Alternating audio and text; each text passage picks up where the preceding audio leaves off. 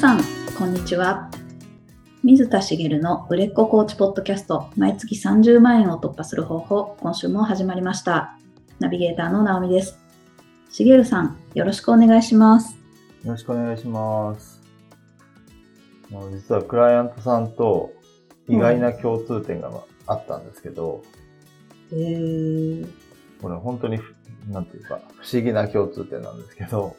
はい。あの、高校の、うん、高校受験の時にこう志望校を決めるじゃないですか。はい。その志望校の決め方が私と一緒だった方がいらっしゃって、えー、なんだろう。は何かっていうと、私は姉と同じ高校に行ったんですね。い。あ、へえ、そうなんですね。はい。うん。それが一緒だった。その方もお姉さんがいる高校を、あの、第一志望にされたって聞いて、あ、初めて会ったこんな人と思ったんですけど、ああ、確かに珍しい。お姉さんがいるからっていう理由でっていう意味ですよね。まあ、細かく言うと、そこがいろいろあるんですけど、それで、うんえっ、と、まあ、その方とは実はちょっとね、理由の部分は違うんです。多少似通ってる部分はあるんですけど、で、私の場合は何かっていうと、あの、まあ、ある意味の逃げみたいな感じなんですよね。ええはい。で、ああ、そういえば高校受験でもそこちゃんと向き合わずに逃げたな、みたいな感覚が そこで思い出されたので、今日はその私のあのいろんなものから逃げ続けた人生について、ただだらだらとお話しする会にしようかなと思います。何ですか、それ。逃げ続けた人生。はい。はい。なんですね。そう。で、何かっていう、まあ順番にお話をね、あの、本当にダラダラしていきますけど、なので、まあ、一応最終的になんでこんな話をするかっていうのはね、お話しするので、まあ、あの、うん興味のない方は聞かなくてもいいんですけど、まあ、興味持っていただければ一応お話はしたいなと思いますけど、うんえっ、と、まあ、何から逃げてきたかっていうと、まずその高校受験の時に、志望校を決める時に、えっ、と、私、まあ、それなりに成績が良かったので、その学区内で一番、あの、頭のいい、いわゆる偏差値の高い学校を、あの、受けるようになプレッシャーを感じてたんです。ああ、はい。あの、親からも、学校の先生からも。うんうん。ですけど、私はその学区内で2番目の高校を結局受けたんですね。うーん。で、それがどこだったかっていうと、姉のいる高校だったんです。はい。で、えっと、まあ、なんでかっていうと、成績って言えば一番上の高校も入れたんです。はっきり言ってしまえば。うんうん。だけど、まあ、その高校がどんな高校かもわからないし、うん。あの、私、まあ、転校を経験したこともあるんですけど、小学校3年生の時かな。うんはい2年から3年に上がった時経経験したことがあるんですけど、もう、転校ほど嫌なものはないというか、こう未知なところに飛び込む。しかも周りはこうね、あの、コミュニティが出来上がってるところに飛び込むので、すごい嫌なんですけど、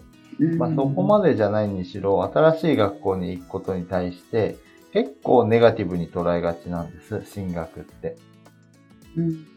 まあ、大学はそうでもなかったかな。やっぱり高校の時とか、やっぱりちょっと、なんかこう嫌だなっていう感じもありながら最初通ってたんですよ。はい。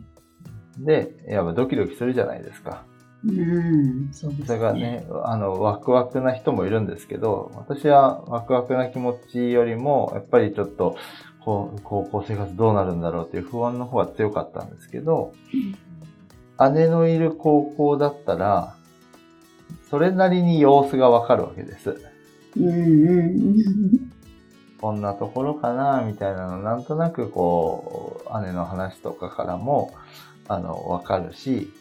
この学校だったら、まあ、いいかな、みたいな、その、なんとなく様子がわかるところが結構ポイントで、うん。で、その様子も、まあ、なんていうかな、そんなにこう、堅苦しい学校でもないし、えーな過度にこう、個性を強調された学校でもないので、うん。こう、良くも悪くも、特徴がそんなになく、その、思い、振り切った自由ではないけど、その、カチカチでもない。うん。その、なんかまあ、アットホームじゃないけど、そんなことを感じてたんです。ああ。はい。で、え、だから、まあ、この高校だったらやっていけるかな、ぐらいな感じで、あの、まあ、レベル的にも、まあ、そんなに落ちるわけじゃないんですよ。うんうんうん。まあまあ、その、学区内で優秀だって言われてる学校でもあるし、まあ、なので、そこで、そこでいいかなって言うと変ですけど、そこに行こうって決めて、行ったんですね。はい学校の先生なんか、絶対一番上受けろって、あの、口にはそこまで強く出さないけど、みんな思ってたはずなんです。うんうん。あの、私よりも成績が下の人も一番上の学校行ってますから、うん。当然私は一番上の学校受かると思われてたはずなんですよ、先生にはね。うん。なんですけど、まあ私はその2番目の高校に行ったっていう、その、それこそまさにこう、逃げの選択かなっていう感じがするんですけど、うん。まあでも受験なんてそんなもんっていう考え方もあるっちゃあるのかなとは思うんですけど、はい。これね、次の話は大学受験なんですよ。おー。延々とこんな話が続くんですけど、大学受験は大学受験で、えっ、と、まあ逃げというか、もっと深く考えればよかったなって思っててですね、はい。もこう、クライアントさんとお話ししてると、やっぱりこう、割とこう人生向き合ってきた方が多い気がして、うん。大学の進学先を本当に真剣に考えて選んでる方が結構いらっしゃるんです。へえ、はい。で、私はなんとなくこれがいいかなみたいな興味から、まあその土木工学っていうのを学ぶう学科に入ったんですけど、もともと入り口は建築だったんですよ。うん。本当は。建築って面白いなと思って、あの、家づくりとかって面白そうだなと思って建築学科に興味を持って、その、それと実は似たようなジャンルなんですね。結局、ものづくり、建設をするっていうのでは、土木建築ってこう、似たようなジャンルなんですけど、それで、あの、土木工学っていうのも受けて、建築学科で受けた学校もあるし、土木工学で受けた学科も、学校もあって、両方とも、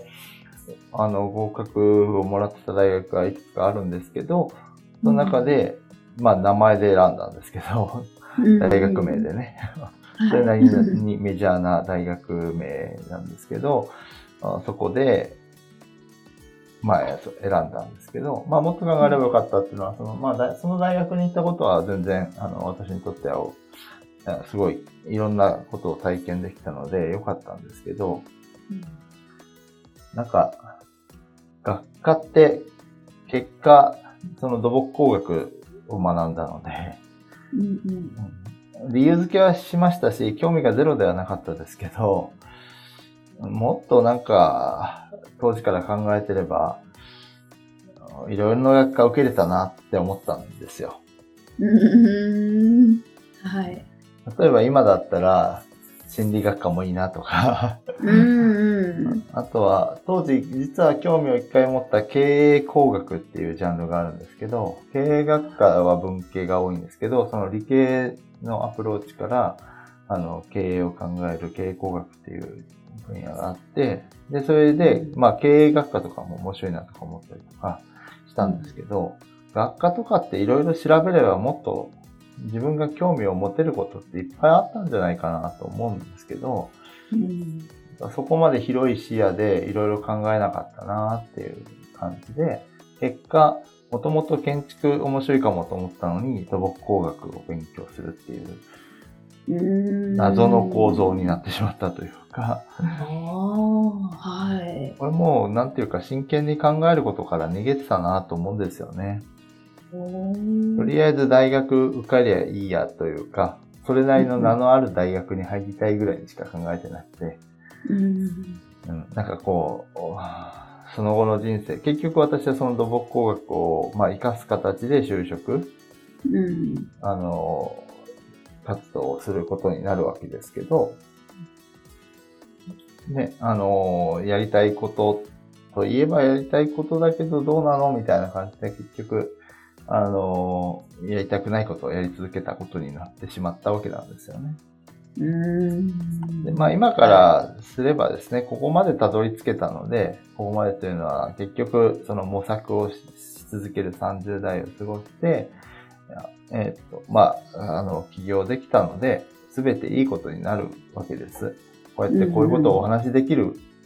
ネタにもなるわけですし、あの、いろんな経験をさせてもらったのでよかったんですけど、そこにたどり着く間の苦労が、まあ、とてつもない話になってくるんで、うん。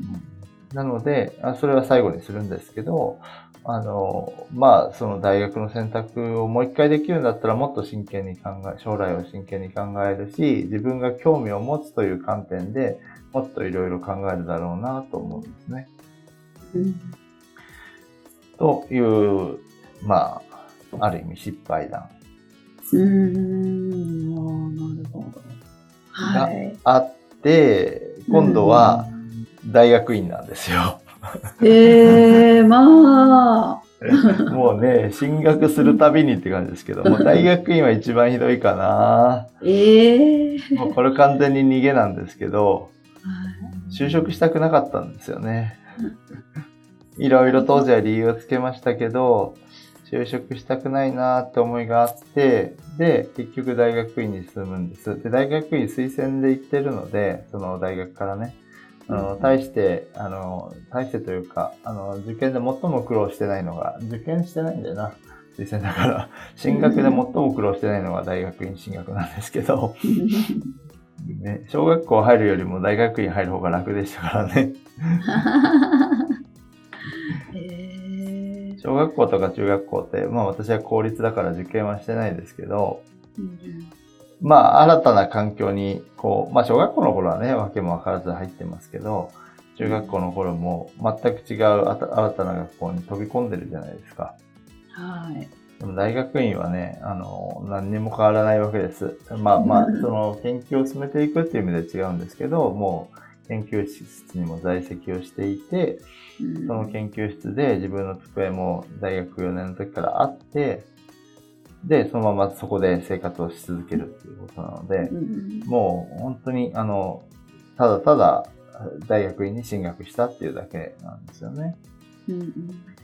なんですけど、まあ、その大学院研究したかったというよりは、やっぱりもう2年、まあ一番大きいのは、就職したくなかったっていうのもあるんですけど、就職したくないなって思いがあったから、就職を真剣に考えてなかったんですよね。うんうんで、考える時間が欲しいと思って大学院に行ったみたいな。まあ、よろしくないですよね。まあ、大学院も楽しかったですけどね。いろんな経験ができて。うんうん楽しかったですけど、おまあ、しいろんな実験もしましたしね、本当にね。あの、楽しかったんですけど、まあ、そうやってこう逃げて、で、えー就活ですよ。はい。うんうんで就活もやっぱりこういろんな選択肢が別に大学院に出たからって別に何になってもよかったんですけど、やっぱりその深く考えることを避けたというか、うんまあこれがいいかなっていう選択肢から少なくとも何でも受けれたはずなんですよね。うんまあ、まあ例えば銀行受けてもよかったし、アパレル受けてもよかったし、テレビ局受けても受けるのは自由じゃないですか。はい。なのに、その、進学した土木工学の範囲で考えられる選択肢で、ちょこちょこっと就活して、まあ、一応ね、あの、志望してたところに行けたので、よかったんですけど、こうまあ、なんていうか、もっと真剣に考えてればよかったな、という思いは、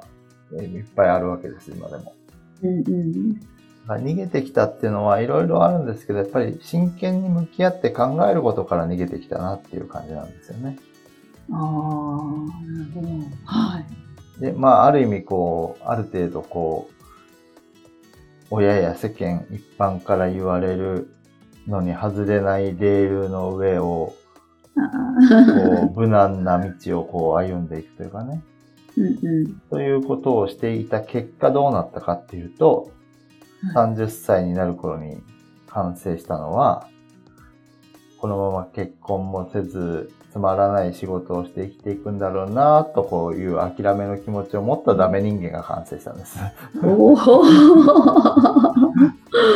なんとそうなんですね。そう。あ、結婚の話を今してしまったので、恋愛で逃げてきた話もすると、はこう、あ、いいな、この人って思う人がいても、その人に対しての積極的なアプローチをあまりしない人生だったんですね、それまで。い。うんうん。なので、こう、なかなかこう、人とお付き合いすることもゼロではなかったですけど、あの、なかったし、どちらかというと、あ、この人可能性あるかもっていう視点を持ってしまうというか、ああ、うんうん。本当にこの人がいいんだっていう好きな人に行こうとするんじゃなくて、こう、多少、あの、妥協が入るというか、これを言うとね、あの、過去の、あの、元カノさんに失礼ではありますけど、付き合ってもらえるかもと思う計算が入ってしまうというかね。うんううんん本当にこの人と付き合いたいと思った人に対しては、やっぱり自分から行けなかったんですよね。うん。まあ、当たり前ですけど、振られる怖さがあったりとか、その当時やっぱり、その勇気を持って踏み出すってことができない人間だったので、でできないから、このまま結婚もせず、仕事も変えられず、定年までこの会社でつまらない。つまらないっていうのは、その仕事がつまらないんじゃなくて、自分がつまらないと思ってる仕事ってことですよね。うん自分にとっては面白くない仕事をして、まあ、こう、つまらない人生を送っていくんだろうなっていう諦めの気持ちを持ってたんですよね。うん。で、こうなってしまうと、変えるのがすごい大変なんです。ああ、そうですよね。ずーっとこう、ちゃんと考えることから逃げてきた。で、最終的には、その、諦めてしまうっていう風になってくると、こっから変えようとするのはものすごい大変で、うんまあ、こんな状態から私が変えようと思ったのなんでっていうと、それが、まあ前回も話してますし、何回も出てきますけど、骨折なんですよね。うん。それぐらい衝撃的なことがないと、それを変えようとすることすら放棄してしまうような人間になっていたってことなんですけど、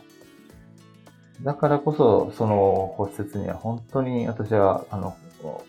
心の底から感謝をしてるんですけどね。まあ、怒るべくして怒ったのかもしれないなとは思うんですけど、で、骨折があって変われましたって話じゃなくて、こっからが大変だったんですよ。はい。骨折したのは確か32歳かな。でそこから、こう、例えば、あの、前回もちょこっとお話したメンタルトレーニングを受けても変われない、えー企業塾も入って、まあ、いろんな人にも出会って、いろんなことにチャレンジしたけど、全然変われないのをずっと繰り返していって、まあ、起業に至ったのが、そこから約10年後ですよね。おー。ね41歳、2歳ですかね。すごい。ここまでかかったわけですよ。うん。ね。40、ん ?40 か。41か。41ですね。だから、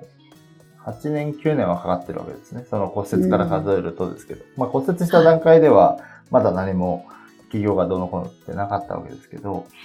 私が特に時間がかかったのは、元の状態が結構、その、致命的なところまで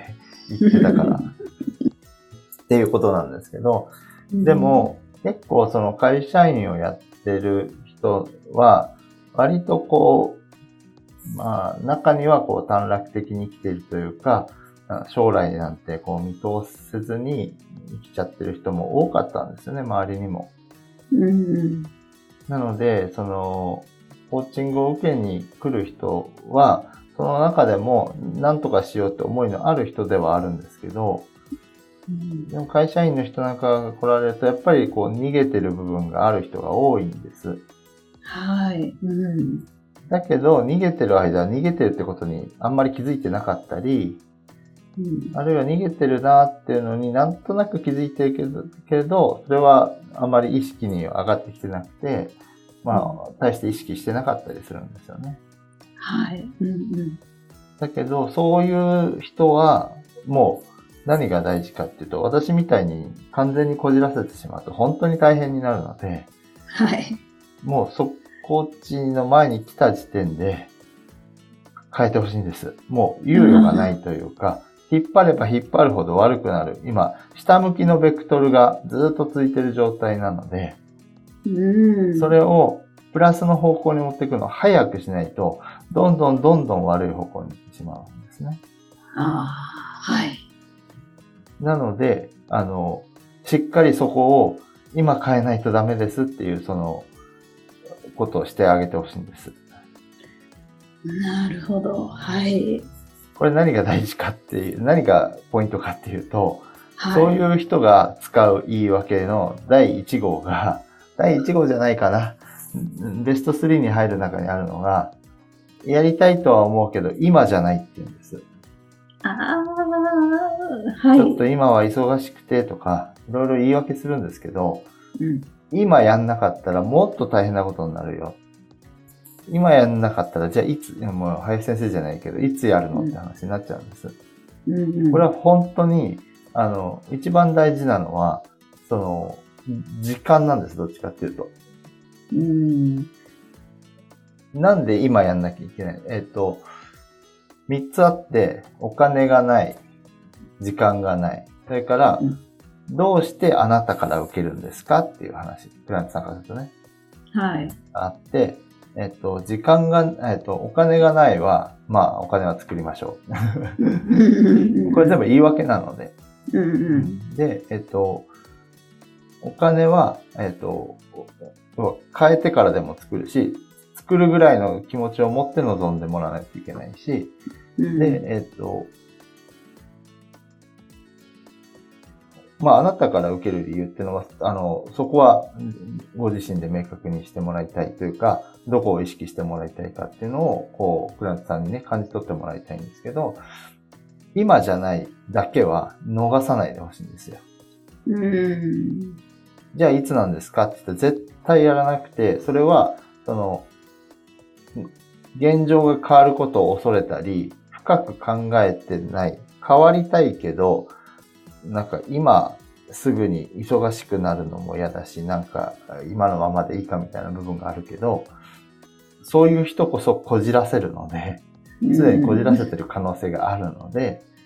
まあその人をクライアントにしたいかしたくないかは別にして、自分のコーチングを受けるかどうかは一旦置いといても、今何か変えようとしないと、また繰り返しますよ。っていうのを、うん。こう、強めに伝えてほしいんです。あ今日お伝えしたいポイントはそこで、ーはい。例えば私が、えっ、と、就活をした頃にうん。コーチングに出会って、真剣に考える機会をもらっていたら、32歳を過ぎてからやるよりはずっと楽だったはずなんです。あ。まだ動けた。うんうん。けど、それをずっとまた引っ張って、社会人生活もだいぶしちゃってっていうと、いろいろこう、例えば社会の目とかも、こう自分の足かせになってくるんですよね。うん。20代ならまだ自由に動いたって、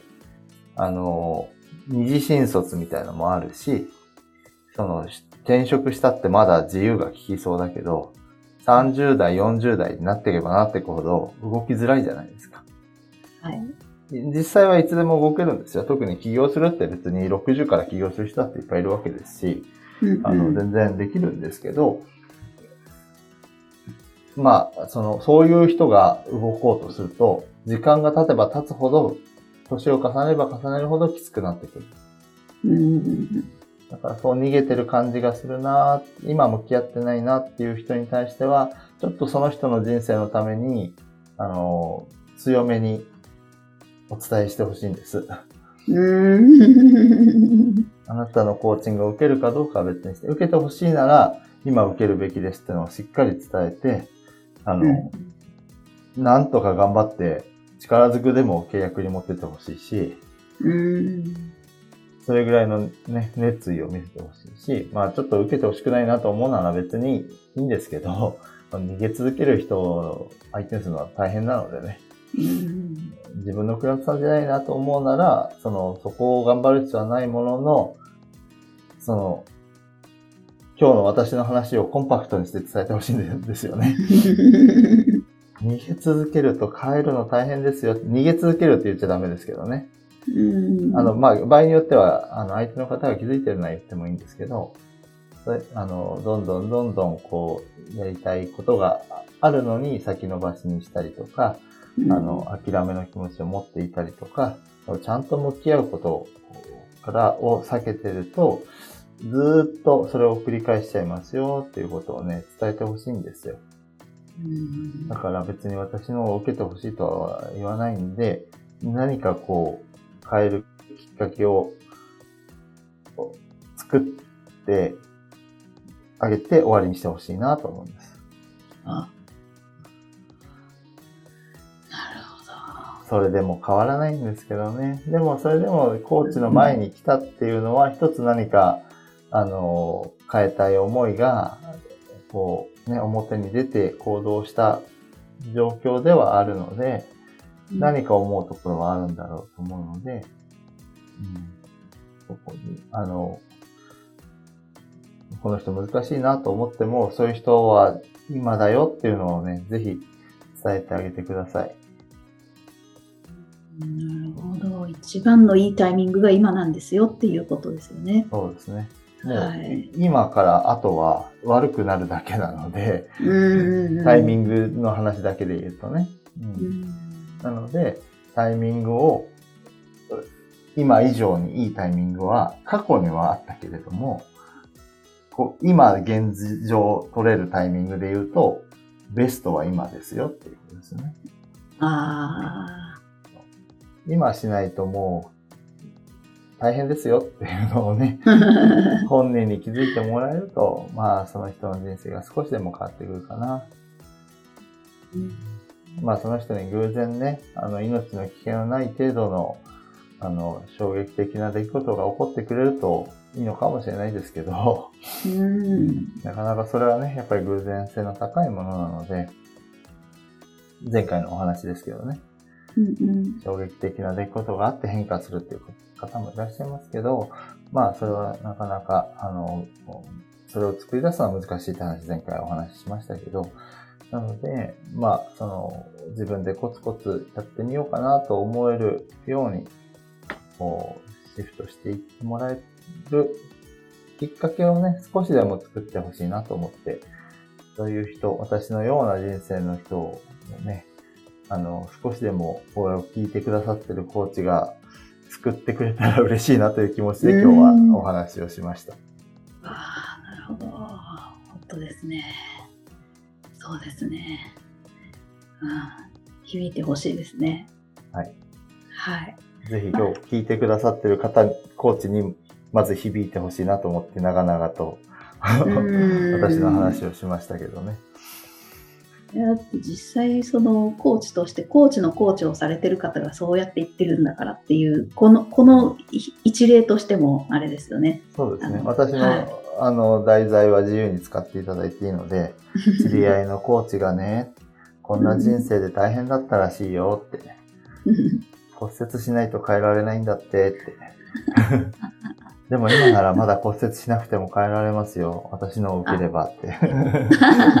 それすごいいいですね。なんかもう営業トークみたいですけど、まあ心の 底からね、あの、ちょっと無理してでも押してほしいなっていう人なんですよ。うんうんまあ私がね、歩んできた人生なので、あの、そう思うんですけど、うんなので、あの、ぜひ押してもらいたいなと思います。ありがとうございますあり。がとうございます。それでは最後にお知らせです。売れっ子コーチポッドキャスト毎月30万円を突破する方法では皆様からのご質問を募集しております。コーチとして独立したい、もっとクライアントさんを集めたい、そんなお悩みなどありましたら、しげるさんにお答えいただきますので、どしどしご質問ください。ポッドキャストの詳細ボタンを押しますと質問フォームが出てきますので、そちらからご質問をいただければと思います。それでは、今週はここまでとなります。また来週お会いしましょう。しげるさん、ありがとうございました。ありがとうございました。